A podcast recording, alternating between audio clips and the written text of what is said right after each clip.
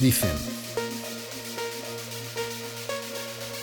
que es capaz de entrar por tu oído y llegar al corazón. Dicen que provoca felicidad. Bienvenidos a Synergy Radio Show. Todos los martes de 9 a 11 de la noche con los mejores artistas de la escena. Grandes entrevistas, secciones especiales y la mejor selección de trance. Aquí, en Synergy Radio Show.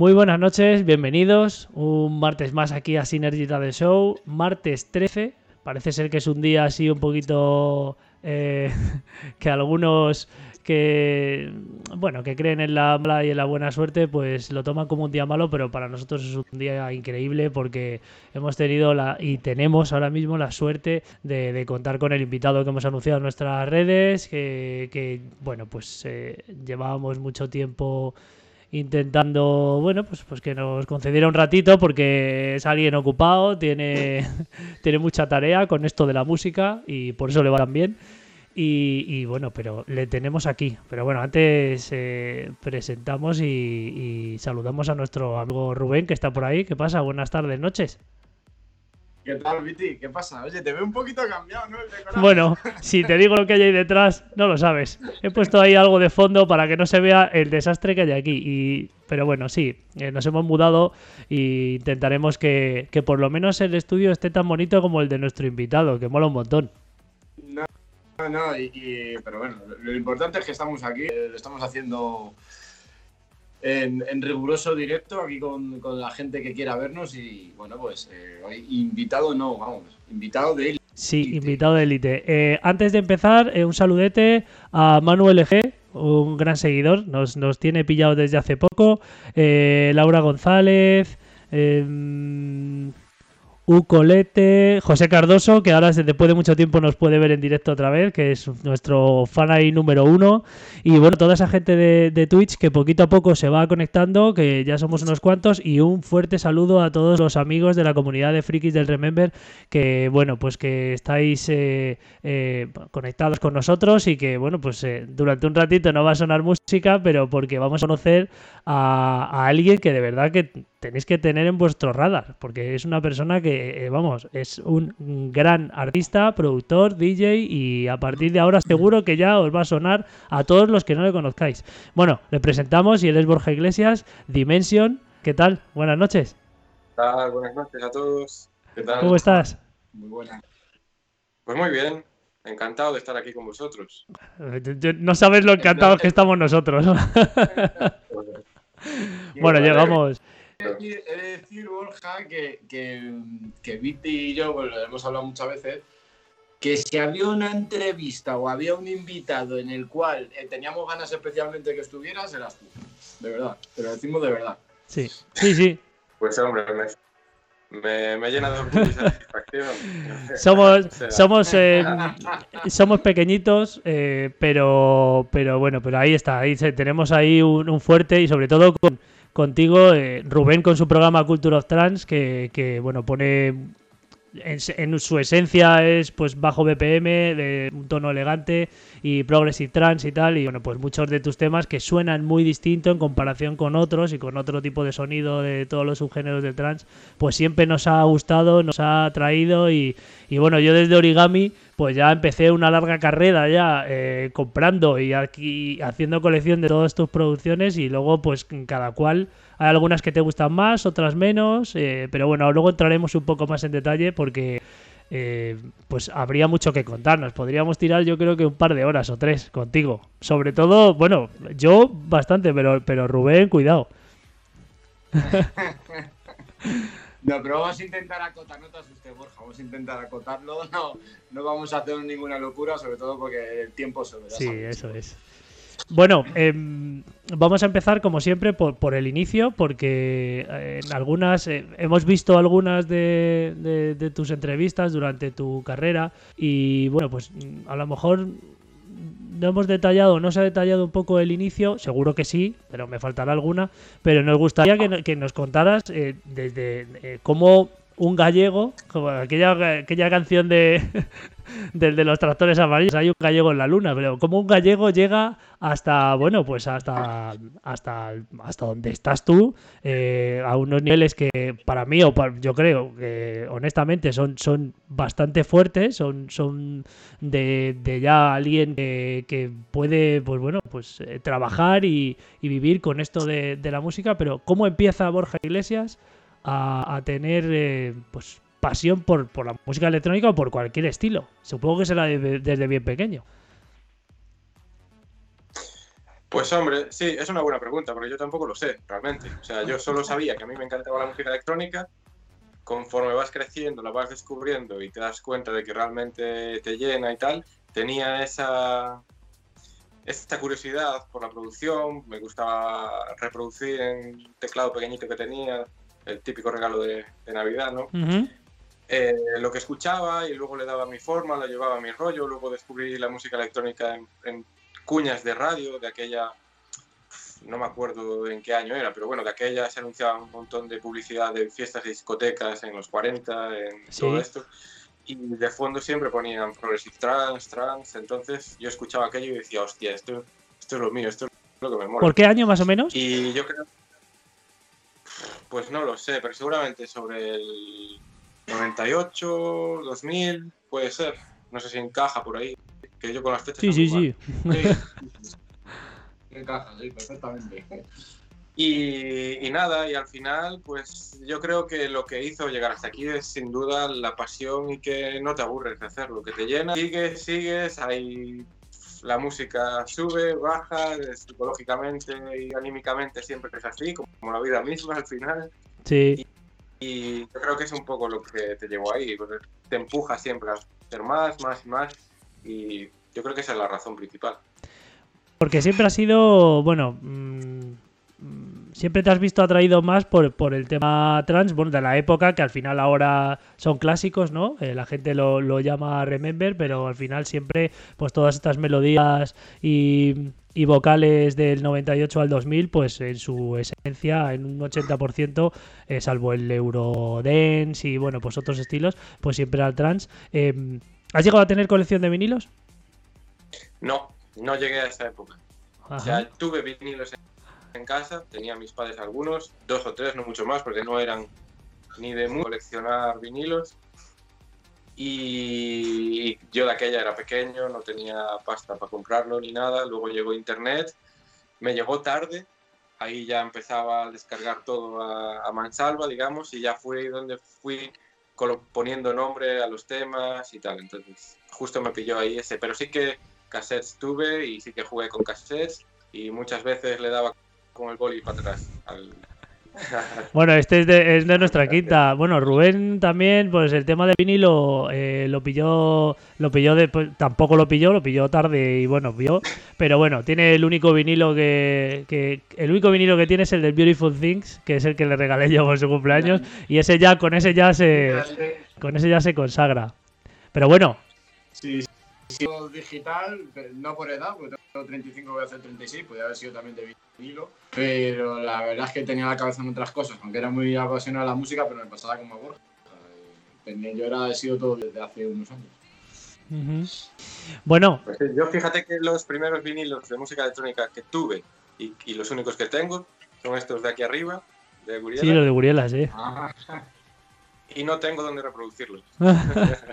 Bueno, es, un- es, es coleccionista, al final, pues eh, son vinilos que son eh, en parte especiales para ti y bueno, pues eh, estaría bien que en algún momento pues tuvieras alguna pletina para ponerlo, pero bueno, eh, ya sabes a lo que suenan. Entonces, el tener ese no. plástico, desde luego es, es, es una joya y, es algo que es tuyo, que es lo que hablamos siempre con el tema del digital y del vinilo, que independientemente de la guerra que hay por los formatos y las posibilidades que te da toda la parte que hay ahora, eh, todo, bueno, todo el hardware y todo el interface que hay ahora mismo que te permite hacer cualquier tipo de virguería.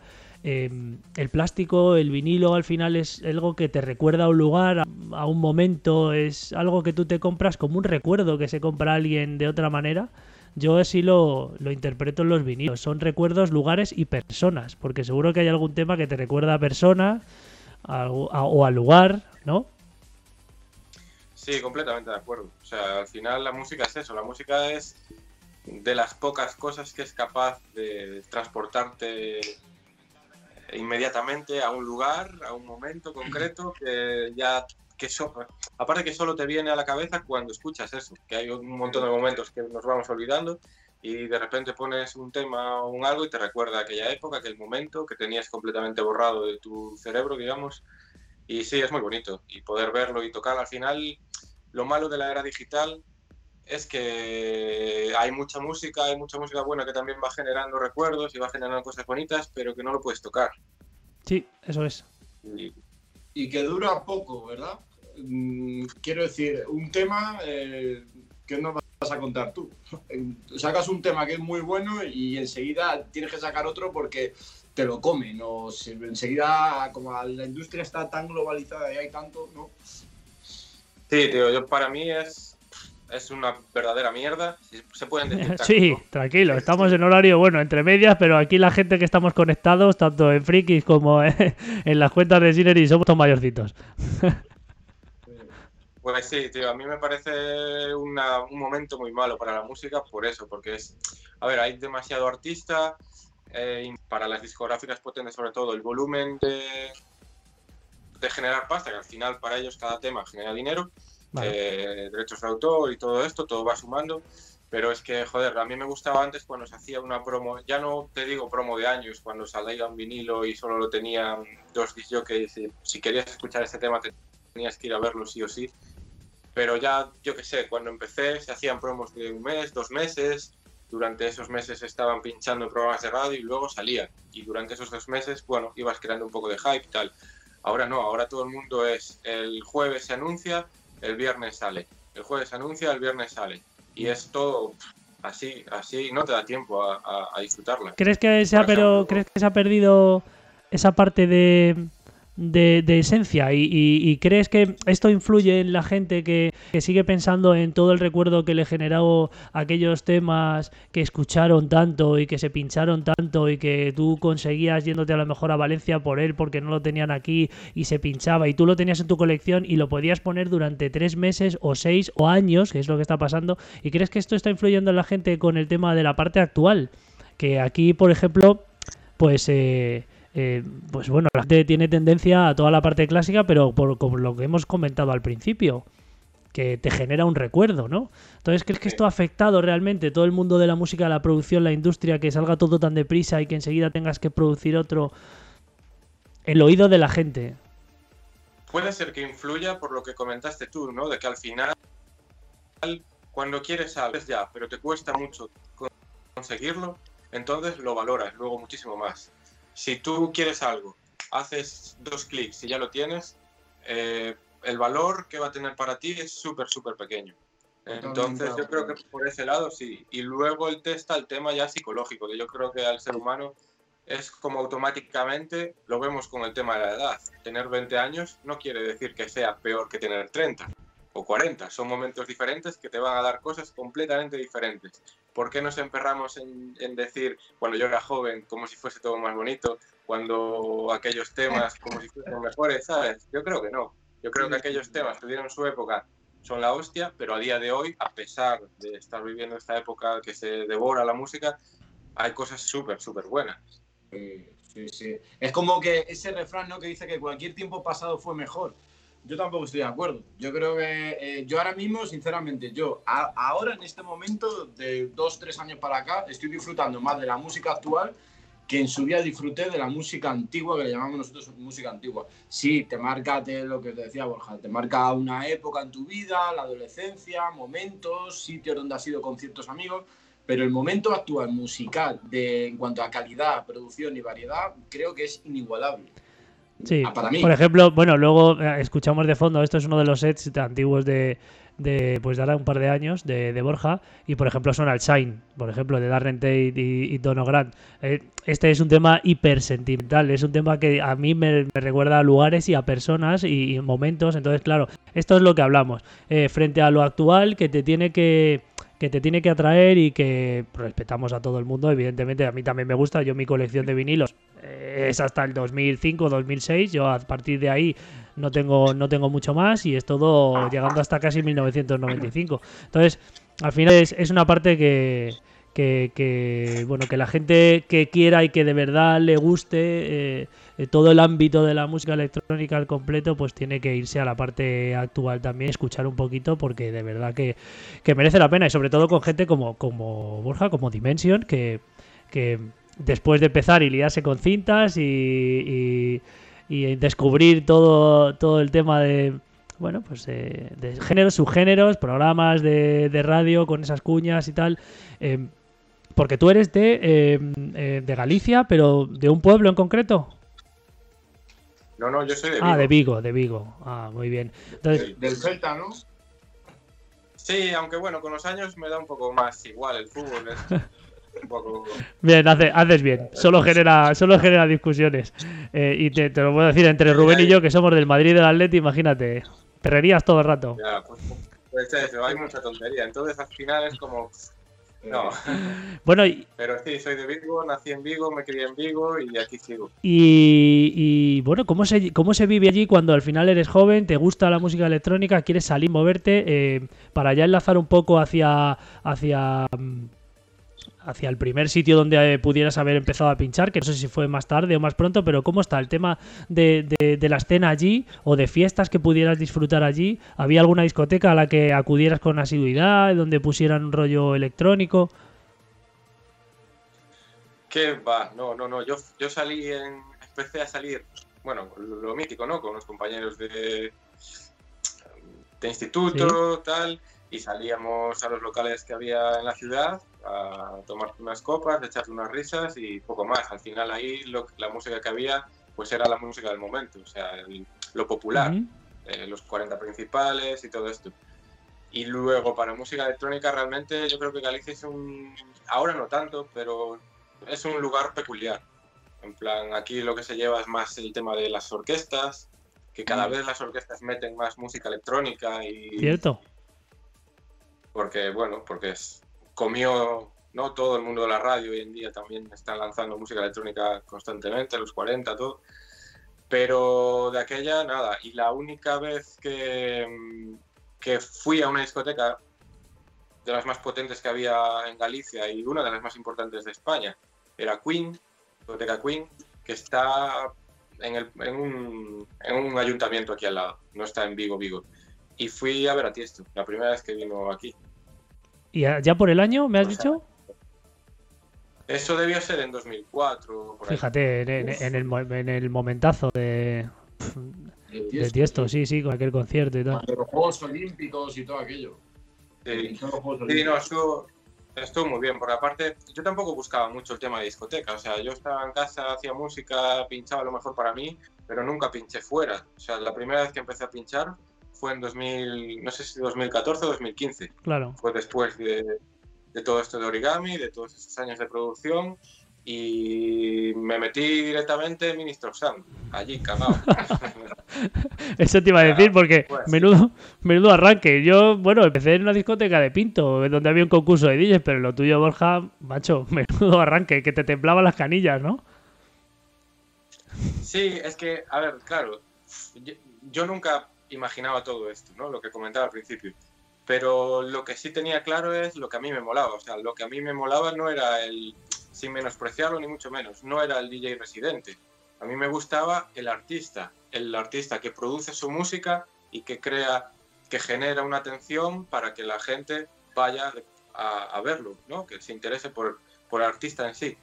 Y yo eso era lo que quería. Yo no quería estar de residente en un sitio pinchando música que ni siquiera te gusta. Que puedes a lo mejor meter algún tema según qué hora, pero esa no, no, no era lo que yo quería ni lo que yo buscaba. Entonces, claro, como aquí no había eso, pues no lo buscaba. Y luego, pues dio la casualidad que después de hacer música y música durante años, porque esto fue en 2015 y empecé a producir. Eso te iba a preguntar. en 2000. ¿Cuándo empezaste con, eh, con, con el tema de la producción? Con el tema de producción igual, 2004-2005 ya estaba produciendo. Y mi primer tema, pero vaya, esto es súper amateur, que hacía álbumes pero los vendía en el colegio, en el instituto, ¿Ah, sí? o sea, cosas por ahí. Pero ya en 2015 fue cuando dio el origami, cambió el juego Sí, sí, sí. y ya, de hecho el primer fin de semana fue este, en Ministro Ministro Sound, en, en viernes y en domingo Space Ibiza.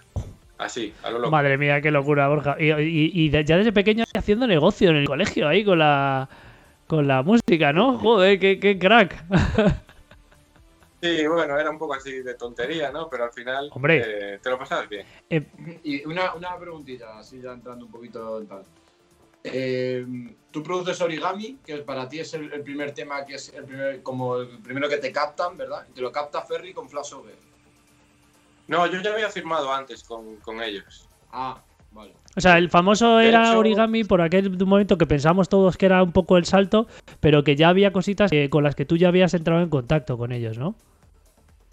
Sí, ah. esto es que esto a lo mejor es el famoso iceberg, ¿no? De, que a los artistas o a la gente que tiene éxito solo les vemos el pico de éxito y debajo está el, marronazo todo, ¿no? Eh, por ejemplo, Origami eh, llegó en 2015, pero yo antes había producido, pues eso, en, un montón de temas. ¿Qué pasa? Que yo llegué a un punto en el que, joder, yo me estaba dando cuenta de que me estaba pinchando cada tema que hacía, me los pinchaba todo Dios. Armin, Tiesto, Ferry, Paul Van Dyke, Marcus Schultz. Entonces decía yo, joder, aquí pasa algo, macho. O sea, si esto está pasando, es que si pasa. Se me debe de dar bien. ¿no? Decía yo. Y luego llegó un punto que, claro, que ya quieres más, ¿no? Quieres más, buscabas firmar en, en, discográficas más grandes, estaba llegando eso, pero el tema de pinchar no. Entonces dije, hostia, ¿qué estoy haciendo mal? Y se me dio por contactar de aquella con, con Brian Cross, de pura casualidad, que si, no, si está por ahí por el chat, le mandamos un saludo. Joder, pues sí, la verdad que sí, un saludazo. y estuvo bien porque yo le dije, joder, me pasa esto, todos los temas que hago eh, me los están pinchando, pero yo no consigo salir a pinchar y tal. Entonces me dijo, tú lo que tienes que hacer es esto, hacerte unas fotos, hacerte un tal y mandarlo a las agencias o a los management que tú, en los que tú te gustaría estar y que están relacionados con tu mundo. Vale, pues así lo hice. ¿Y qué pasó? Llegó Vicus, que es Vigo, es como los romanos conocían Vigo, curiosidades de, de los títulos. Y llegó Vicus y era un tema muy raro. Yo había firmado previamente Gallaecia en, en Nasot y Vicus era como un follow-up, ¿no? Como una continuación de Gallaecia. Y no lo, no lo quisieron. Entonces dije, hostia, un tema así extraño, rarito, ¿a quién se lo puedo mandar? Y caí en Flashover, que Ferry siempre fue así buscando cosas diferentes y tal. Y me dijeron, eh, te lo firmamos. Y luego me mandan otro email, todo en el mismo día. Eh, y queremos que salga en el sello principal. Pero vale, de puta madre, porque tenían varios, tenían Flashover Trans, tenían Flashover, eh, creo que Flashover Black o algo así. Y después, a continuación, me llegó otro email y me dijeron que a Ferry le encanta el tema, que lo va a estrenar en Ultra, en Miami, no sé qué, tal. Y dije yo, hostia, de puta madre. Entonces fue otra vez otro momento de, vamos a ver. O sea, me está pasando todo esto, pero yo sigo sin, sin salir a pinchar o sin dar un pasito más allá. Y le dije, mira, me pasa esto, tal, ¿qué estoy haciendo mal o tal? Y me dijeron que me ofrecieron su management, en plan, gestionar mi carrera, ayudarme a crecer y todo esto. Y claro, obviamente acepté, empezamos a currar juntos, que al final, que es lo que mucha gente se cree, ¿no? Que, que porque fiches ahí o tal, ya te hacen todo y para nada. Al final te lo tienes que currar tú, la música te la haces tú, si es buena te la van a ayudar a sacar, te la van a promocionar, tal, pero si no es buena, eso se queda ahí. O sea, yo tengo un montón de temas que no los ha firmado ni Flashover, ni Armada, ni tal, y hoy en día sigo recibiendo muchos no. O sea, es, es así como... Eso, eso te iba a preguntar y ya, ya me lo has respondido tú. Eh, eh, todavía bueno, no, no, todo lo que produces lo sacas, porque a lo mejor hay algo que, bueno, pues a ti te gusta, pero a los sellos no. Por mucho que ya hayas tenido la trayectoria que tienes, ¿no? Eso es, sí. A ver, sí que es cierto que tener nombre ayuda, pero no es definitivo. O sea, si tú tienes nombre, pero tu tema es una mierda, no, te lo van a firmar. Luego, ¿qué pasa? Ayuda en el sentido de que, obviamente, si eres un artista con recorrido, con un fanbase un poco sólido y tal, al final eso va a vender más que alguien desconocido. Pero si ese desconocido te trae un temazo de la hostia, tú lo que quieres en tu discográfica es calidad y lo vas a firmar. Totalmente, totalmente. Una, una, Borja, te voy a hacer una pregunta que a lo mejor no vas a saber respondérmela porque no te acuerdas. Eh, cuando viniste aquí a, a Transioner, a, la fiesta de Drive, no sé si te acuerdas. Me acuerdo. Eh, en el set que hiciste, pusiste un tema, que me parece que fue el segundo, el segundo del set. Y yo estaba allí en la fiesta, evidentemente.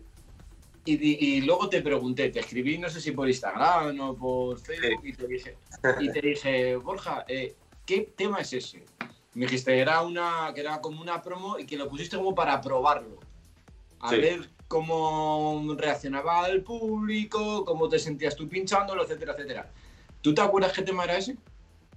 Me acuerdo perfectamente. Aparte fue el primero, no el segundo.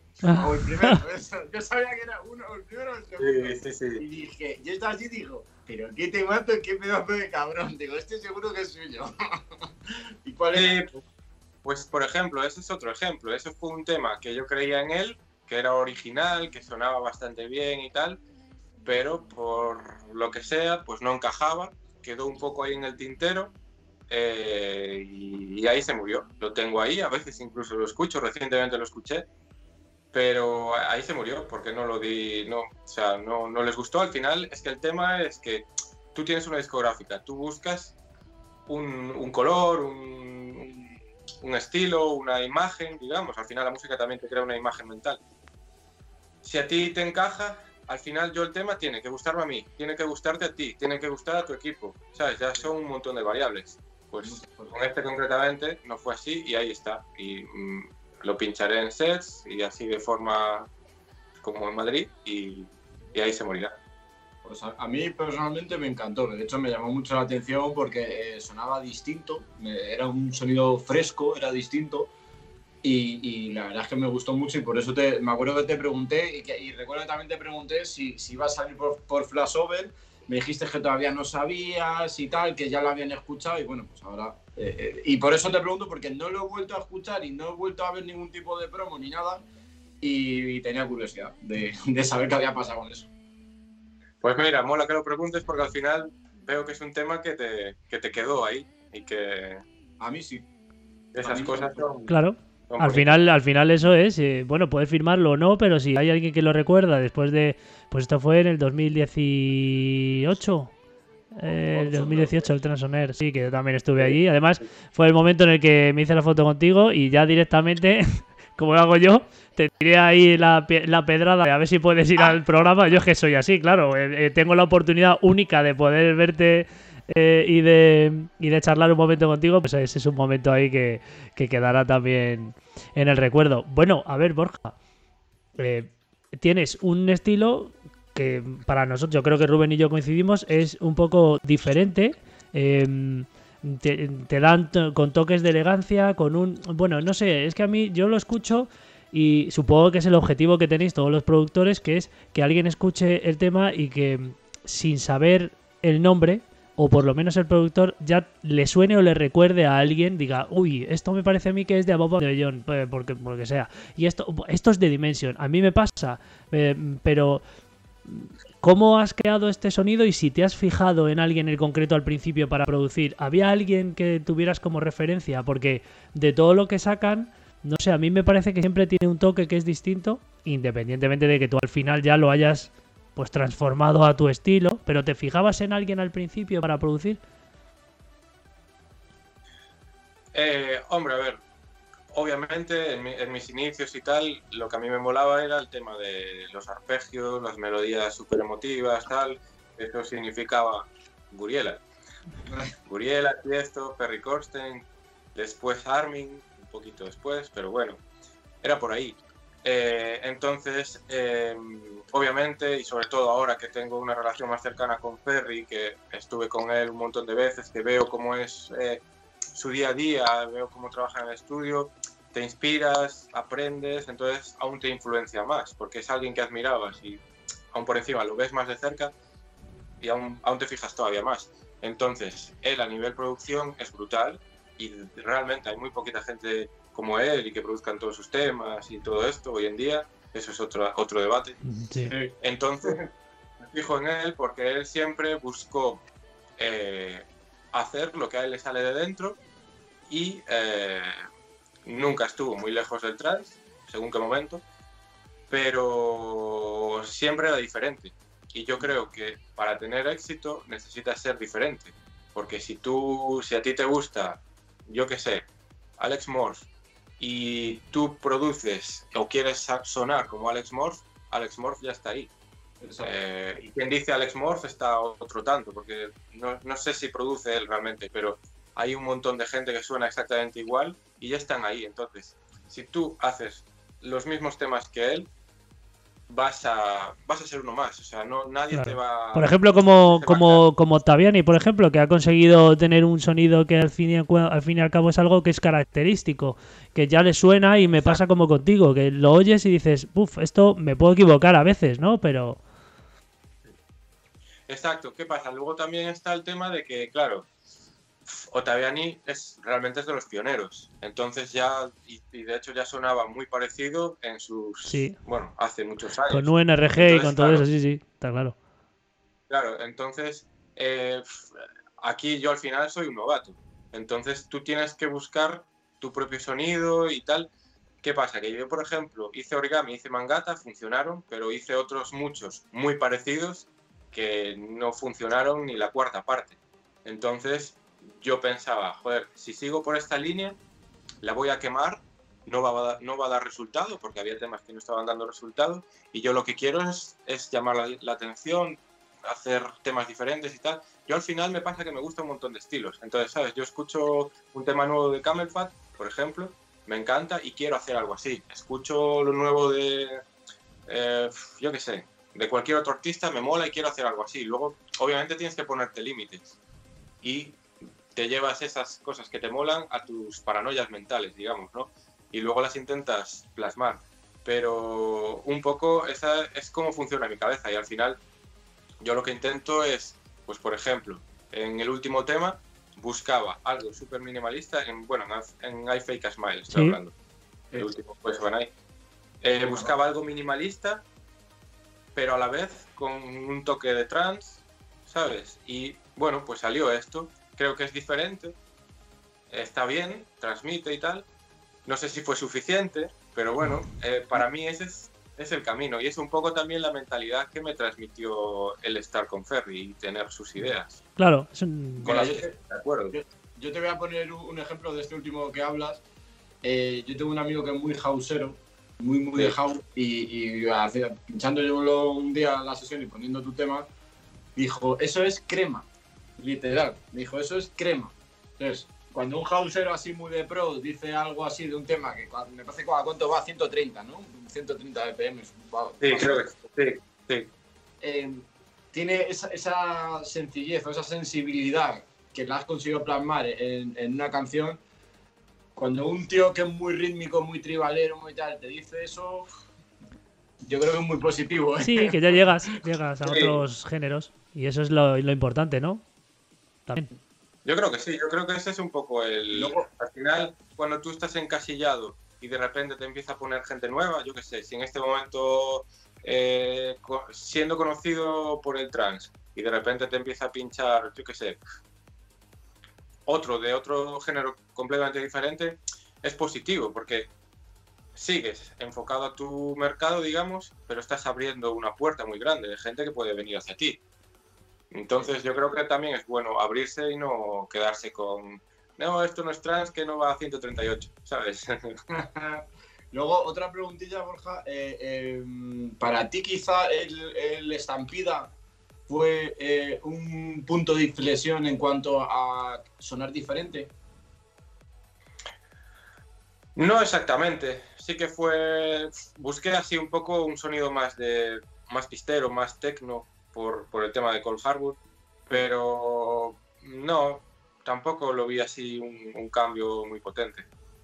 Para ti, ¿cuál es, por ejemplo, el, el- el que haya significado un cambio potente o que hayas dicho tú después de terminar la producción o después de firmar por X sello y escucharlo y ver la repercusión? ¿Cuál crees que es el tema que, que puedes decir? Esto es un cambio en, en mi carrera o un- abrimos un poquito más el abanico. Pues, por ejemplo, mira, te puedo decir que Mangata era un tema en el que no daba un duro por él. Por ejemplo, ¿no? Y sin embargo, me conocen más por Mangata que por Origami. Eh, y luego, así alguno del que estoy más orgulloso y tal, puede ser, bueno, Soanai, que no, no es que esté funcionando muy bien realmente. Joder, pues es O sea, súper potente, ¿eh? Yo ya lo he escuchado mucho y me parece... Bueno, lo hemos puesto de hecho de promo al inicio del programa, pero me parece me parece raro que no funcione. Claro, es que son estas sensaciones que... Sí, a mí me parece un tema muy potente, muy bueno, y sin embargo, pues no está dando lo esperado. Eh, y yo qué sé, es que ahora me pillas en, blanco. A mí, mi, a mí mi favorito es. A mí de, mis favoritos es. Eh, bueno, el Mangata está claro. Y el Safe With Me me, me parece mm, súper elegante y me, me recuerda a, verano, a.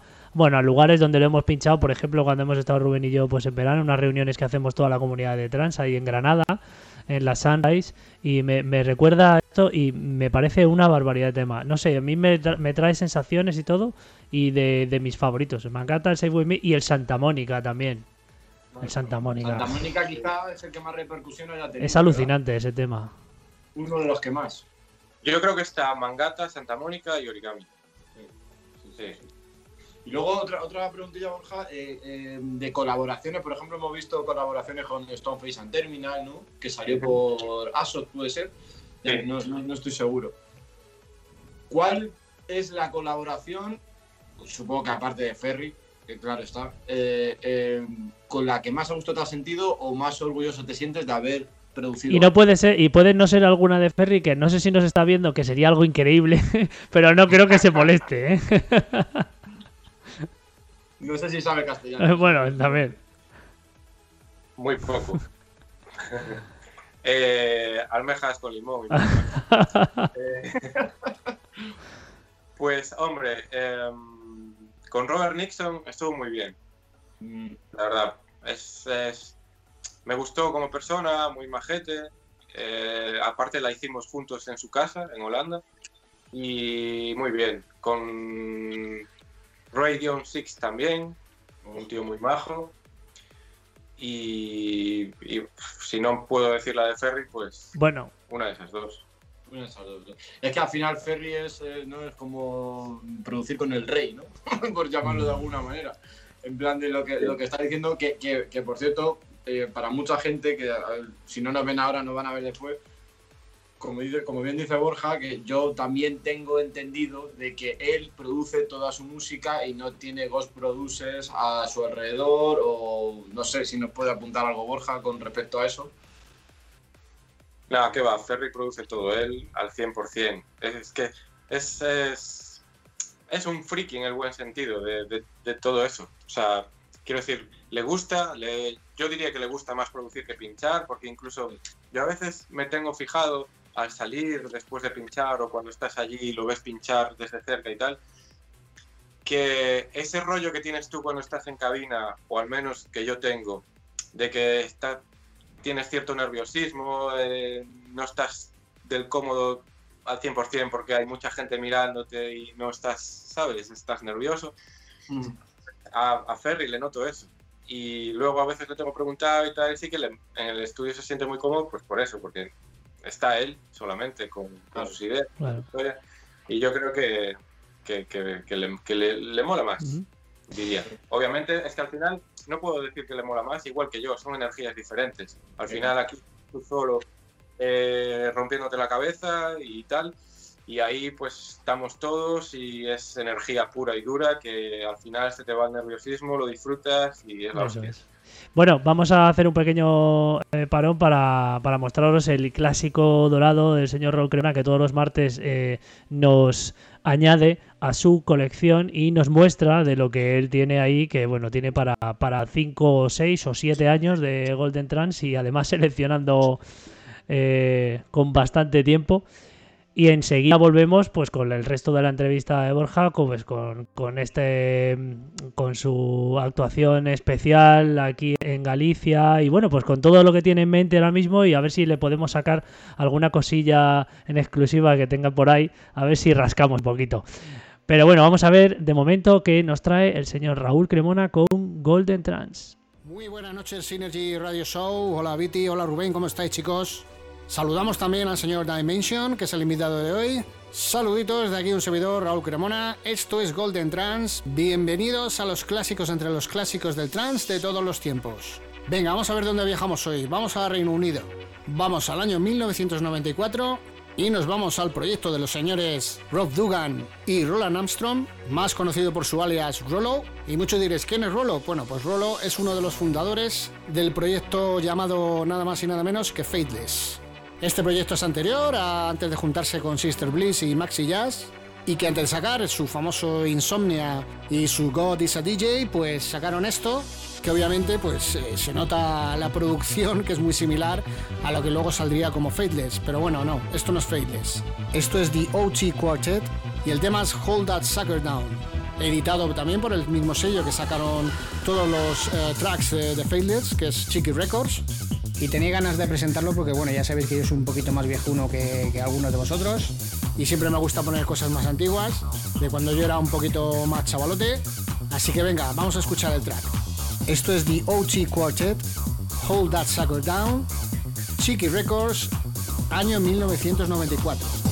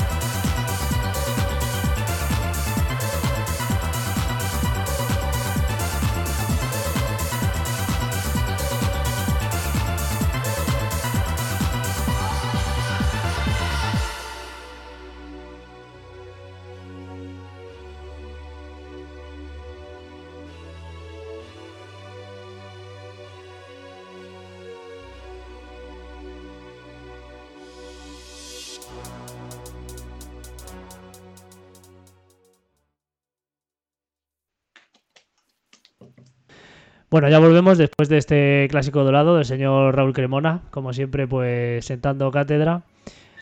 Luego tendremos la- el número uno de Culture Trans antes de mandar al señor Borja ahí a la cabina. Bueno, en este caso tenemos un set eh, que, que para algunos que no lo visteis, pues es uno que, que hizo en exclusiva eh, para, para Luminosity y bueno, pues que está, está increíble.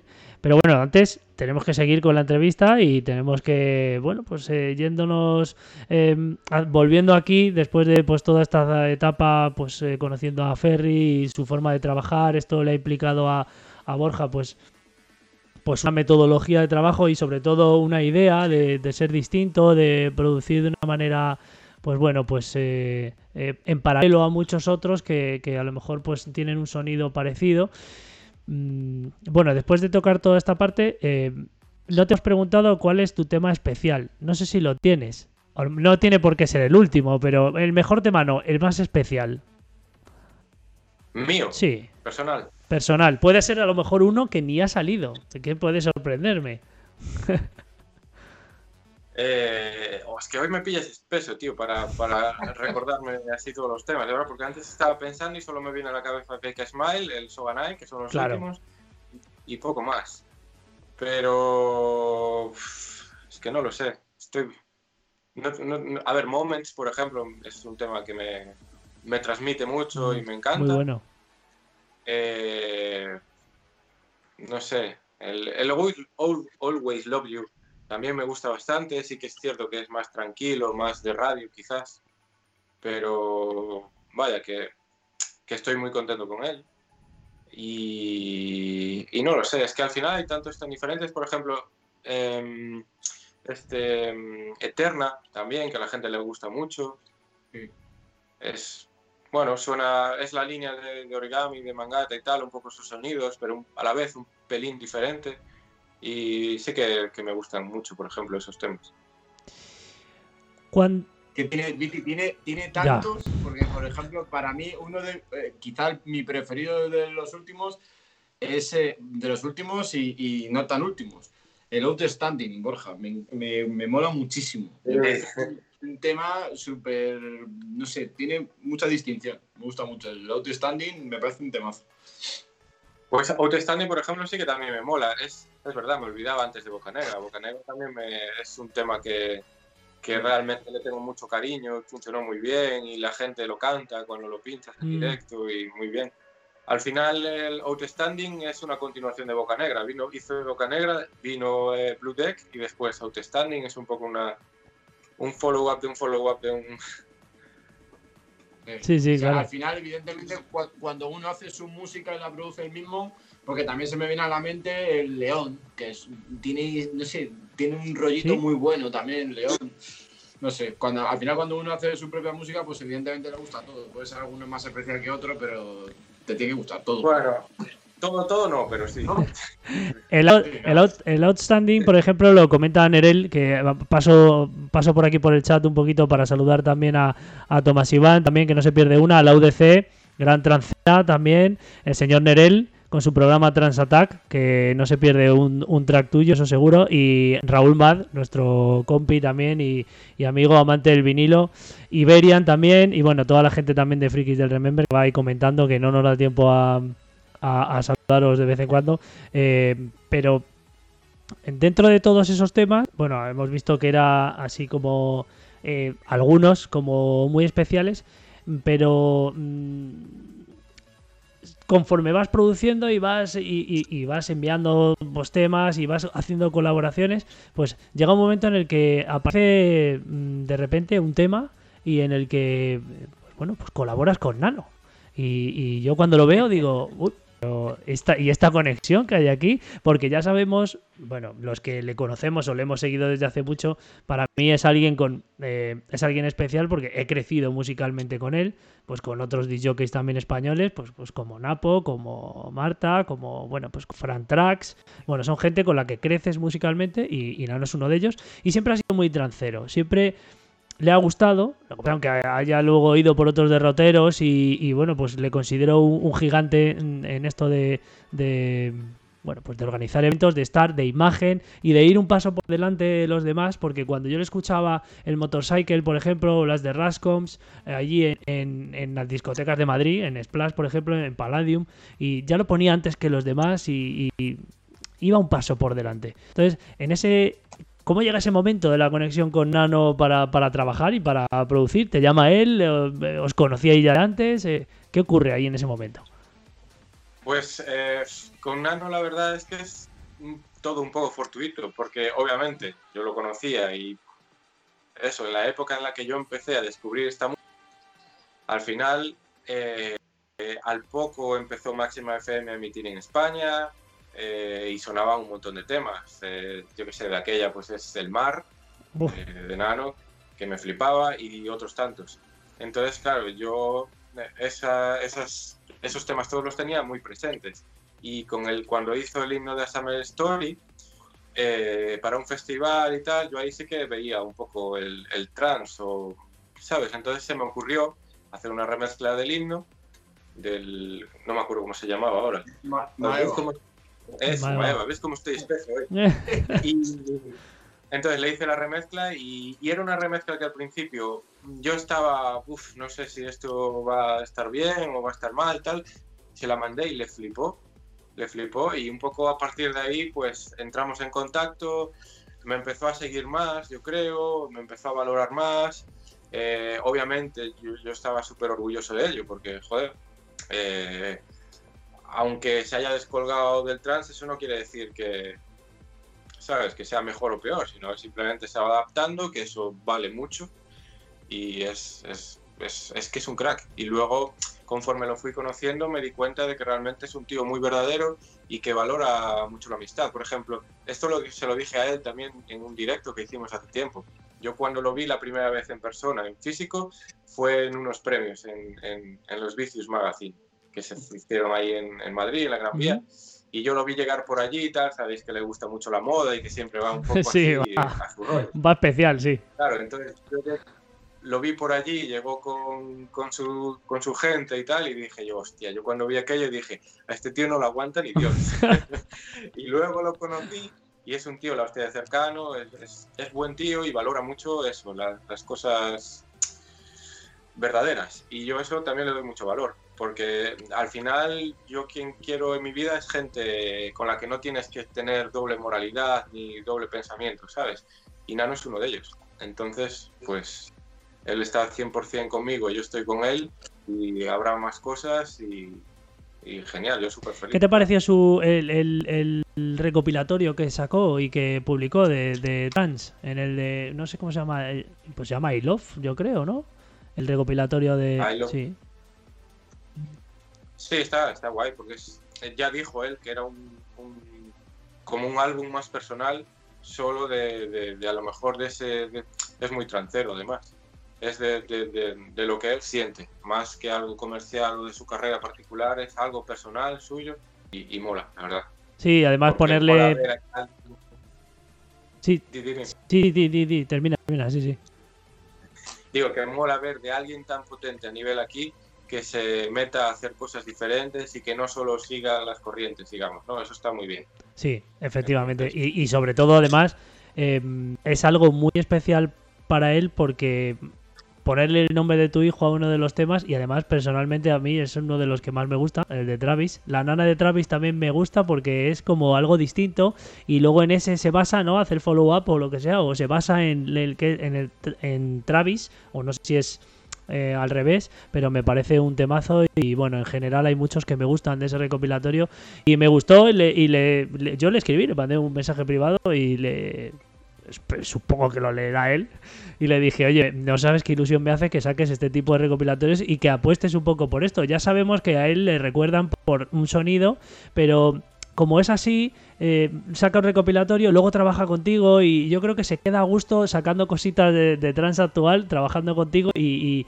y, y, teniendo esa parte no distinta de su trabajo. Ya, ya como nos lo dices tú, que al final es alguien cercano y que, y que el trabajo contigo pues es al final el, el valorar algo verdadero, pues, eh, pues ya, me, ya me lo dices todo de él, la verdad.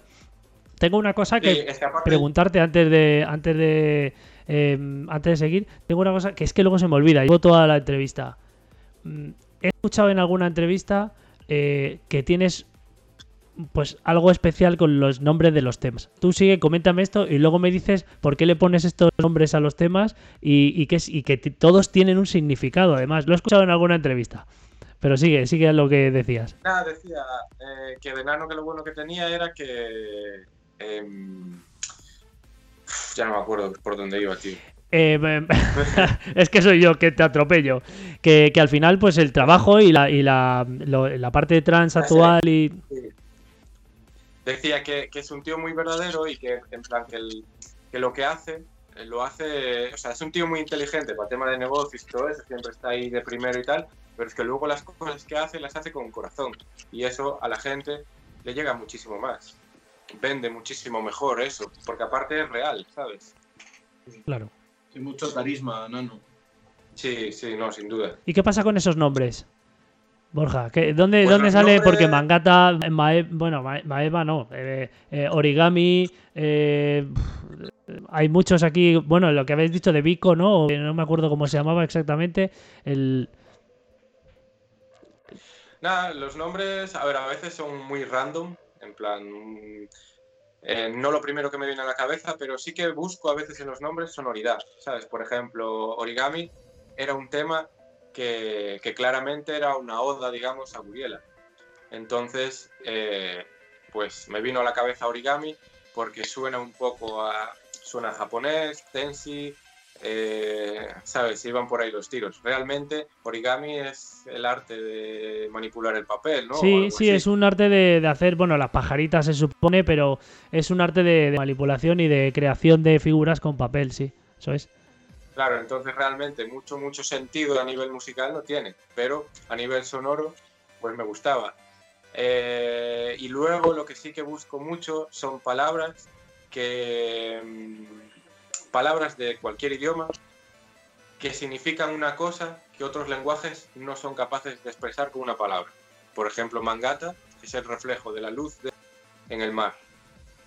O sea, aquí no tenemos una palabra para definir eso. Son como, eh, son como los kanjis japoneses, ¿no? Que significan eh, varias palabras, que es un bueno es un, cúmulo de cosas y, se representa solamente en una letra, pero bueno, llevado a un poco a...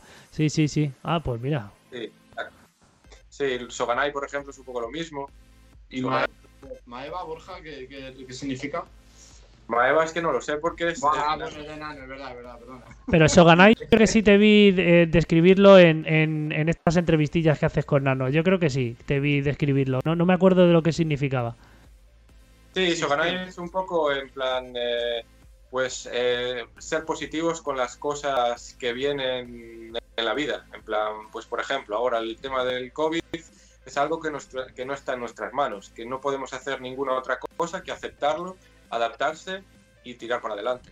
Pues Soganai un poco transmite todo ese, ese sentimiento que, porque tienes dos posibilidades, o hundirte y amargarte, o tirar hacia adelante. Y yo creo que aporta más tirar hacia adelante. Totalmente. Eh, me queda una cosa especial por comentarte, hay un par de cosillas antes de meternos a ver si te rascamos alguna, alguna exclusiva. Eh, cuando llega ese momento en el que tienes que pinchar no solo aquí en España, sino en tu región, en, en Galicia, ¿cómo llega ese momento en el que pues bueno, surge el evento eh, y, te plantas ahí en la cabina, que hemos visto, es un vídeo mezclado, al principio sale el Soganai, pero no concuerda con el set, pero hay un pequeño vídeo por ahí rulando por internet y bueno, se te ve no, feliz, no, lo siguiente. Yo creo que casi que será el mejor bolo de, de tu vida, porque te esperabas pinchar en ese lugar en algún momento. No, o sea, no, de hecho iba muy acojonado porque, claro, no sabes qué te vas a encontrar. O sea, Galicia no es un lugar para el trance. Ya la música electrónica así funciona de aquella manera, en mi opinión, yo qué sé. A lo mejor me equivoco y me tirarán piedras, pero eh, especialmente el trance pues no, aquí sí que si me tiran piedras ya es por, por vicio, porque es la realidad. bueno, es tu percepción y al final lo, mismo es la correcta. Si el, que es de allí, pues sabrá que hay un poco porcentaje de personas que le guste la música electrónica o en general, ¿no? O para ir a verte, ¿no? Pero te llevaste una sorpresa. Claro, entonces, bueno, pues no sabía muy bien qué me iba a encontrar. Eh, había mucha más gente de la que yo esperaba, muchísima más, y, luego fue súper fácil, porque es que al final te conocen, saben, eh, la gente que estaba allí sabe quién eres de sobra, sabe, conoce tus temas, eh, sabe que eres gallego, sabe que lo vas a disfrutar. Cada canción que ponías lo bailaba, lo disfrutaba, no estaba rayado por pensar, joder, es que no se están moviendo, por dónde, les, por dónde los llevo, por dónde voy y tal. No, entonces fue súper fácil. Yo al final fui construyendo mi set, iba cada vez, ¿sabes? Subiendo, que es un poco lo que me gusta a mí siempre, esa energía ascendente y tal. Y fue maravilloso, porque cada tema era una fiesta. Entonces así es muy fácil. Pues sí.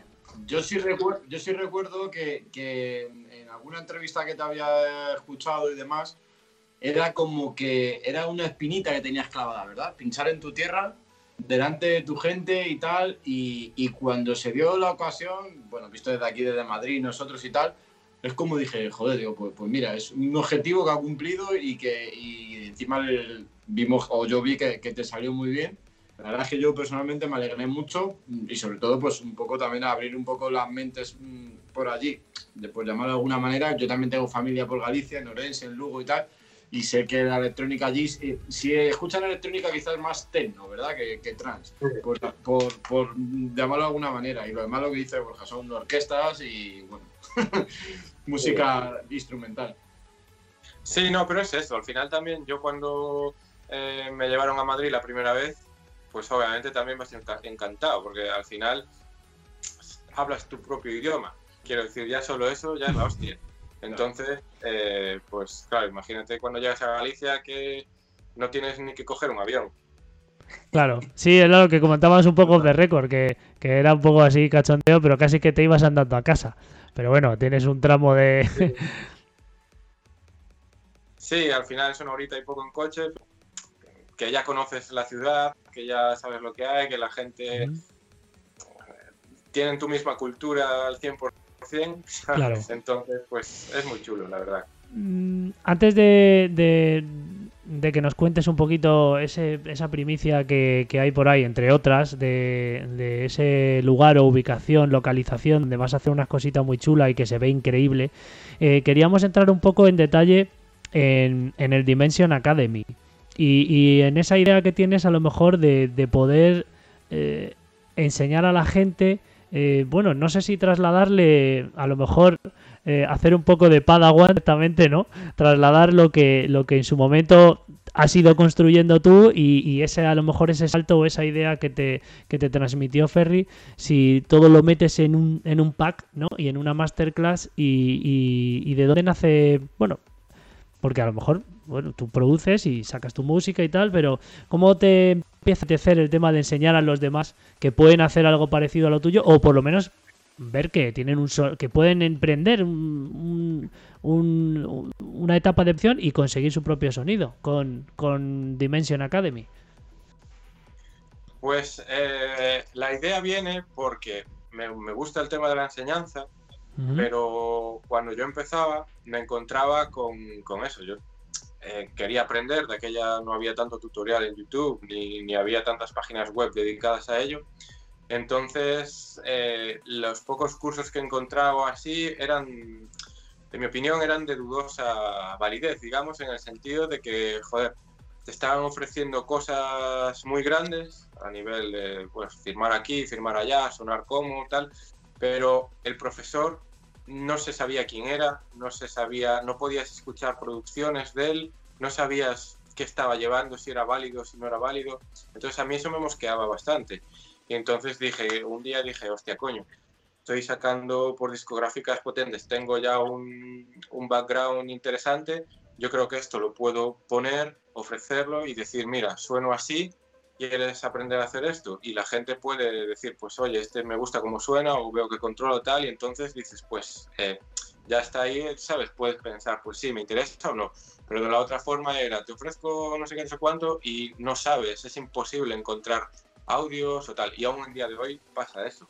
Entonces yo quería un poco invertir esa, esa rueda, digamos, y, ofrecer en base a, a hechos. Y así empezó.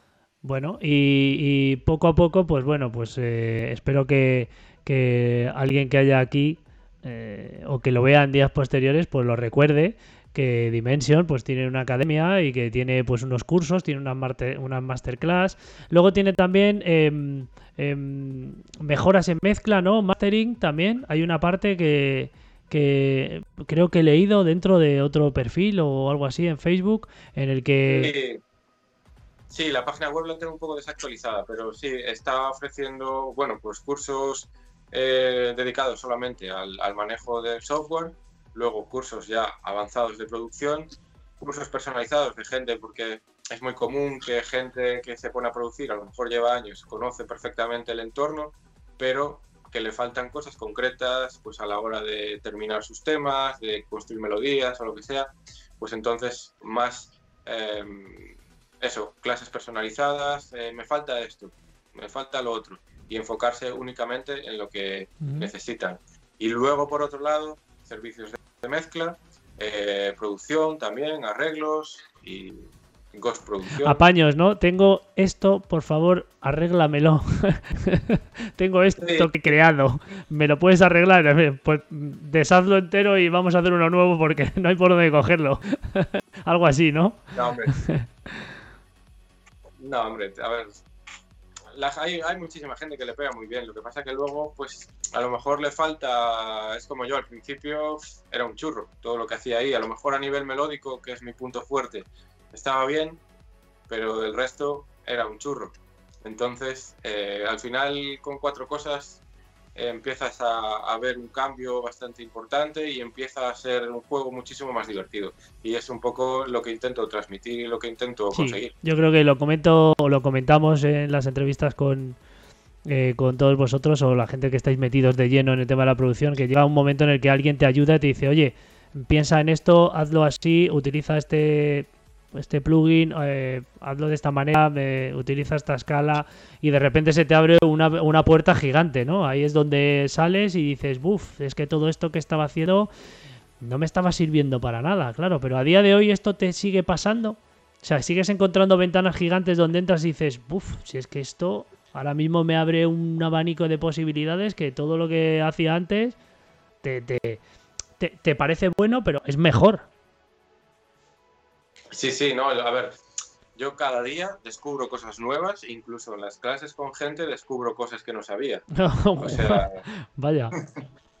sí, sí, o sea, realmente es lo bonito, porque yo qué sé, yo por ejemplo a nivel producción soy muy directo, quiero decir, eh, si no sé hacer algo, busco por mí mismo la forma de hacerlo.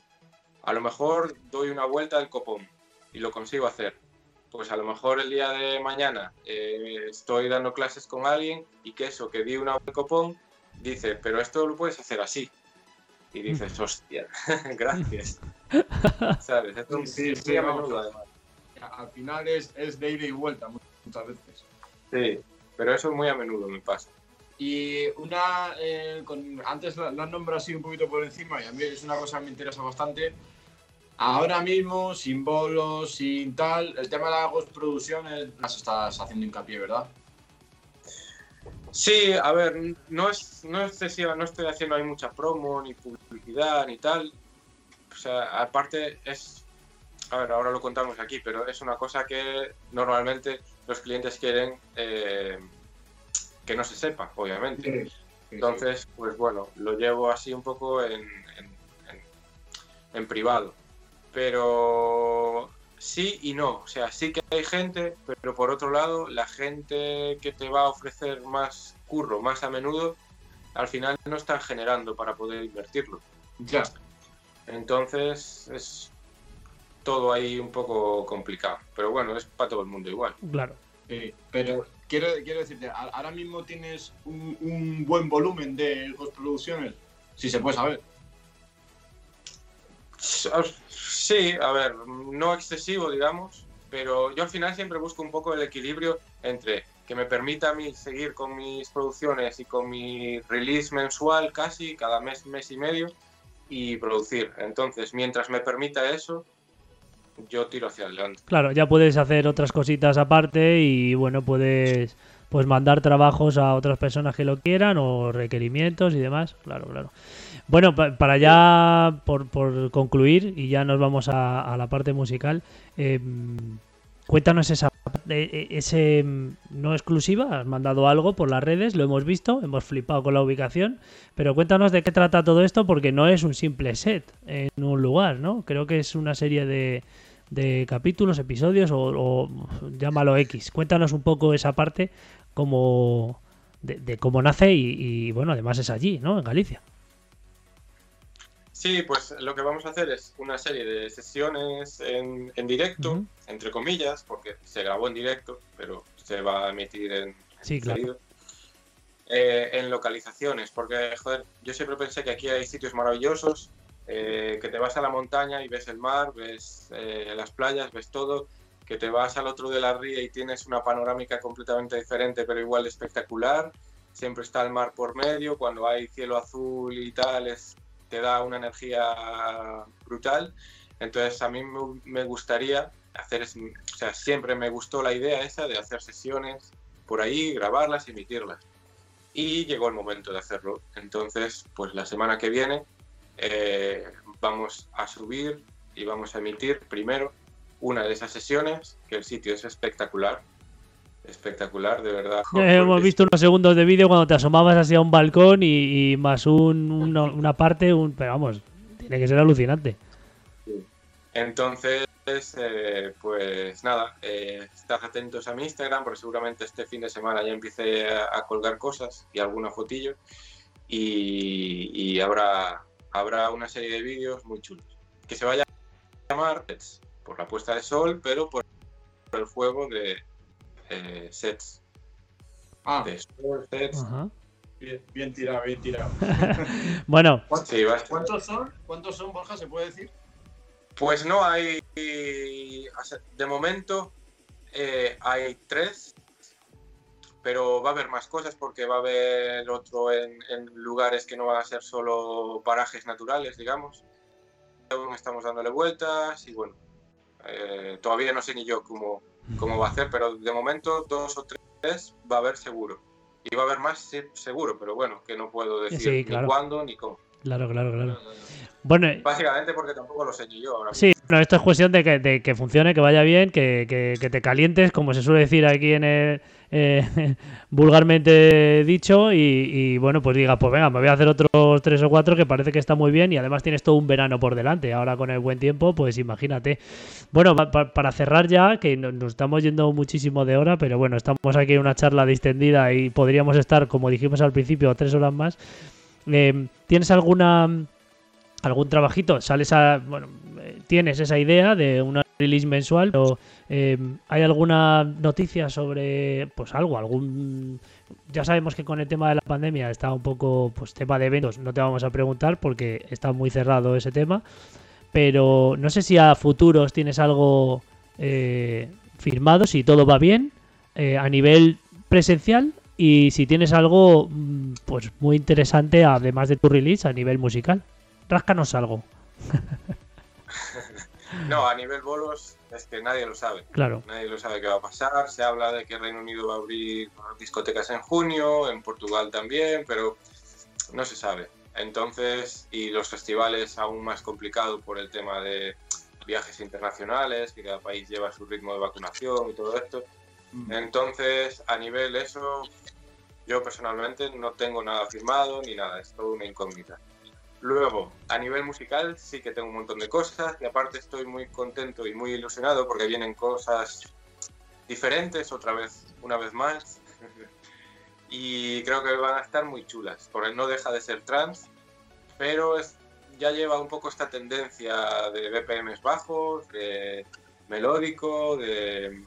¿Sabes? Y quiero ir un poco por ahí sin olvidarme de la parte más pistera del trans, que por supuesto seguiré haciéndolo, pero mm, ese tipo de música encaja con estos vídeos, encaja, al final estamos viendo ese tipo de música, melodic techno y todo esto en, en- en los main stage antes de toda la pandemia, Sí, con lo cual yo creo que es un momento de puta madre hacerlo y, y ha llegado. Entonces estoy súper ilusionado con ello y a ver, esperando reacciones y a ver Nos alegra mucho a Rubén y a mí porque somos dos fieles amantes de toda la parte melódica, del Melodic House Techno. eh, estamos metidos muy de lleno con esto y nos alegra mucho que, que nos des esta noticia porque estaremos ahí con la oreja pegada a, a Beatport o a, bueno, o a los portales o a, a ver, qué tienes en la la- cabeza. Las últimas, Borja tiene muchas producciones, sobre todo desde las últimas, que, que están casi más orientadas al Progressive House, ¿verdad? Yo, que yo sé que a ti te gusta mucho el Progressive House por muchas sesiones que he escuchado tuyas y, y la verdad es que eso me, o sea, ese, ese híbrido, esa mezcla entre lo, un poquito quizá el trans pistero un poquito más bajo BPM y el Progressive House es una mezcla para mí explosiva. Sí, es que aparte, eh, yo tengo, por ejemplo, a veces cuando vas por ahí a pinchar a festivales y tal, y abre el DJ que le toca, joder, que de repente abriéndote un festival a las 5 de la tarde te empieza con un bombo ya de 140 BPM tal, y dices tú, no, tío, no. ¿sabes? Entonces, eh, yo, yo creo que cada rollo tiene su, su momento. Sí. A mí particularmente me, me gusta mucho un montón de estilos diferentes, siempre cuadrados, siempre cuadriculados, siempre melódico y por ahí. Y, eh, por ejemplo, en, en el primer vídeo hay dos temas eh, de este rollo, míos, y encajan perfectamente con eso. Y a la par, pues seguramente el tipo de eventos que se haga este verano de, de distancia, aire libre y tal, pues también van a encajar. Entonces, bueno, yo creo que era el momento de, hacerlo y de probar también suerte. Muy bien, Borja, pues eh, ya te digo, estaremos Ah, atentísimos. Viti, Una, O sea. una última pregunta que se me ha quedado por, por decirle y hacerle, que bueno, eh, eh, Viti lo sabe, yo soy muy de, de un sello discográfico concreto, que es Anjuna Beats.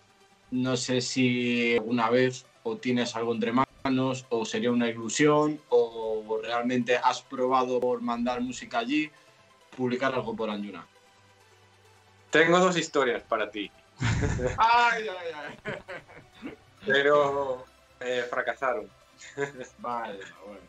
Sí. Por ejemplo, eh, es que eh, está guay, la verdad es que la historia mola, porque es un poco demuestra el tema de, de lo jodido que realmente es, es- es la música y de lo difícil que es firmar, no firmar y tal, o lo caprichosa que es la, la- el business, digamos. Por ejemplo, en Like a Beer, que salió, no me acuerdo en qué año, por Enhaze, eh, primero se mandó a Anjuna Beats y les gustó, pero de sonido no estaba ahí. Entonces pasaron de él. Lo firmé en Anjuna, pero luego hice un follow-up que fue Celeste. Y lo mismo, les moló, pero mm, la melodía no acababa de ser eh, Anjuna Beats. Entonces, ese tema nadie lo quiso firmar, pero nadie. Sin embargo, luego hicimos una promo por nosotros, no salió en flash, no salió en ningún discográfica, está en Spotify, eh, pero no está en Beatport, está en mi canal de Spotify, pero nada más. Y, y ese tema, sin embargo, llegó a un millón de, de reproducciones. Nadie, y nadie lo quiso firmar. Es increíble, ¿eh? No sabe uno por dónde tirar muchas veces, ¿eh? Es, es que no... Joder, qué caprichoso es esto, sí. Totalmente. Es lo que hablamos al principio antes. Mira, lo primero que le preguntaba es, a mí me gusta, me gustó el primer tema que puso aquí con Transeoner, con, con la fiesta de Drival y tal, y, y entonces no le ha debido de gustar o no sé realmente lo que, lo que ha podido ocurrir con el tema. Pues eso, pues con Celeste, por ejemplo, sí, sí. Es que es así. Totalmente. Sí. Bueno, chicos, pues vamos a te- terminamos eh, entrevista porque vamos a, vamos a dejar a Borja tranquilo, que yo creo que le haríamos tres millones de preguntas más. Espero que, que bueno, pues que hayas estado cómodo. Ah, Para nosotros, como te hemos dicho ya varias eh, varias veces, es muy especial tenerte aquí, alguien que es Producto Interior Bruto, que es, eh, bueno, pues alguien que seguimos mucho. Encima, con esto que nos acabas de decir, un poquito más tirando hacia adelante, pues más todavía, porque esas facetas mm, de exploración y, y de nuevas tendencias, creo que eh, ahí está de acuerdo, yo creo, seguro Rubén conmigo, que es algo de lo que más nos atrae de, tu forma de producir y de, y de, y de ti en concreto. Entonces, pues te lo agradecemos infinito que hayas formado parte de un capítulo de nuestro humilde programa y que hayas estado sobre todo pues cómodo. Pues nada, pues yo encantado de la vida, la verdad, que fue un rato súper agradable, me voló, ya llevamos una hora y media, ¿no? Sí, por eso, ahí. que es que ya aquí o, o- o paramos, bueno, paramos para luego irnos a la música, pero vamos, eh, eh, nos alegra Pero muchísimo. nada, encantado. Yo, yo siempre digo que al final es, es visibilidad. Entonces, al final vosotros, aunque sea muy grande, aunque sea pequeño, estáis dando visibilidad y siempre es de agradecer. O sea que yo encantado y, y muy a gusto. Ha sido un auténtico placer, Borja.